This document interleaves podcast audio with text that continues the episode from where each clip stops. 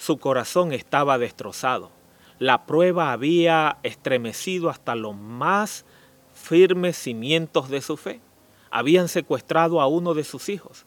El secuestro duró varias semanas. Cada día de ausencia del hijo amado se convirtió en una horrenda pesadilla. Se pagó una suma considerable por su rescate. Sin embargo, los días pasaron y el joven no aparecía. De pronto recibió una llamada telefónica que le dio la desgarradora noticia de que su hijo había sido asesinado por los secuestradores. Habían hallado su cuerpo en estado de descomposición, sepultado a pocos escasos centímetros de la superficie de la tierra. El pastor llegó a visitarlo y tratar de consolar al padre, pero el hombre dijo, Pastor, no me hable de Dios, Él no está con sus hijos durante la hora de la prueba. No sé dónde está, no siento su presencia. ¿Podemos experimentar la presencia de Dios en tiempos de necesidad?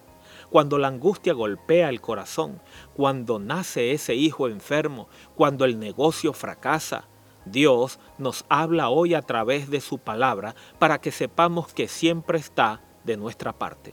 Aunque seamos responsables en un 80% de las dificultades que afrontamos, Él no se cruza de brazos ni nos dice, te lo dije, es culpa tuya. Lo que te ocurre solo es el resultado de tus decisiones. Dios no es así, está contigo, no contra ti. Qué alentador es saber que Dios es nuestra fortaleza. La verdad que enseña el Salmo 46 es que Dios siempre está con nosotros. Cuán diferente sería nuestra reacción ante el temor si de verdad supiéramos que Dios está con nosotros. Él es la fuente de esperanza y poder en la prueba. Nuestro Dios es como un castillo que nos brinda protección. Dios siempre nos ayuda cuando estamos en problemas. Salmo 46.1. Hay tres maneras en que Dios nos apoya. En primer lugar, es un refugio un lugar de protección a donde podemos correr y en el que podemos hallar seguridad.